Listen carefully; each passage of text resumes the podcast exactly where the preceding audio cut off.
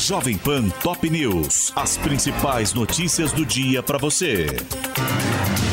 Olá, aqui é Paulo Edson Fiore e estas são as principais notícias de hoje. Roberto Jefferson é transferido para Bangu 8, no Rio de Janeiro, após audiência de custódia. A decisão de manter preso o ex-deputado, indiciado por quatro tentativas de homicídio após reação à ordem de prisão, é do desembargador Ayrton Vieira, juiz instrutor do gabinete do ministro Alexandre de Moraes no STF. Desde a noite de domingo, Jefferson estava detido no presídio José Frederico Marques, em Benfica, na zona norte da capital fluminense. No final da manhã de domingo, quatro policiais federais foram à casa dele, em Comendador Levi Gasparian, no sul do estado, para cumprir uma ordem de prisão contra ele, expedida por Alexandre de Moraes, do STF. O ministro mandou prender o ex-deputado após ele ter xingado a ministra Carmen Lúcia, também do Supremo, durante uma entrevista. Quando os agentes chegaram, eles foram recebidos por Jefferson com disparos de fuzil e granadas. Dois agentes ficaram feridos. Roberto Jefferson só se entregou por volta das 19 horas após negociações, sendo conduzido à superintendência da PF na capital, onde foi indiciado. Em depoimento à PF, Jefferson disse que disparou 50 tiros de fuzil e lançou três granadas, mas não para machucar. O ex-parlamentar contou que tem entre 20 e 25 armas e que não matou os policiais porque não quis pois estava em posição superior e com fuzil na mira, mas que preferiu atirar na viatura.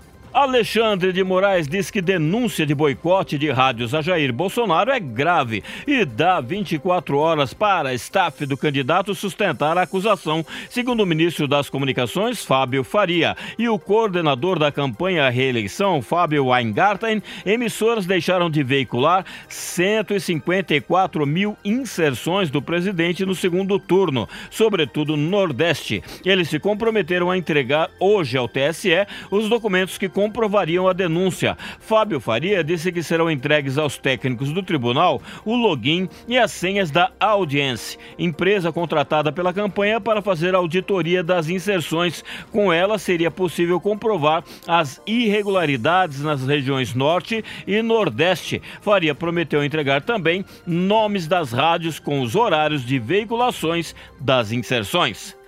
Caixa suspende o consignado do Auxílio Brasil por 24 horas após recomendação do TCU. Em nota, o banco informou que não há previsão de liberação de valores nas próximas 24 horas referentes às solicitações desta segunda e prometeu enviar a documentação solicitada pela Corte. Em despacho, o ministro Haroldo Cedras, do Tribunal de Contas da União, ressaltou a urgência da análise diante do volume de empréstimos já concedidos e a velocidade de liberação com elevadíssimo risco na demora, sem prejuízo de que a Caixa, por prudência, cesse imediatamente a liberação de novos valores a partir de empréstimos nessa modalidade, como medida de zelo com interesse público, até que o tribunal examine a documentação a ser encaminhada. Tedras alertou para os riscos que a operação representa ao banco público, mas preferiu não dar a cautelar para suspender suspender o empréstimo,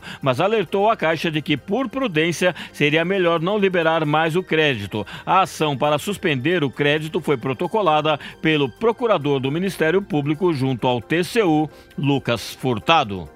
Após críticas de pacientes e médicos, CFM suspende resolução que restringia a prescrição do canabidiol. O conselho decidiu abrir consulta pública por 60 dias para que toda a população apresente sugestões sobre o tema. A decisão foi tomada em sessão plenária extraordinária do Conselho Federal de Medicina na manhã desta segunda-feira. Com a nova norma, o conselho só autorizava os médicos a prescrever o CBD feito a partir da planta cannabis sativa para tratamentos de epilepsias bem específicas de crianças e adolescentes e apenas em casos em que não houve bons resultados com tratamentos convencionais. Em forte reação à norma do CFM, médicos vinham expressando receio de punição em casos de prescrições de produtos à base de cannabis medicinal e pacientes vinham falando em medo de ficar sem os produtos de que fazem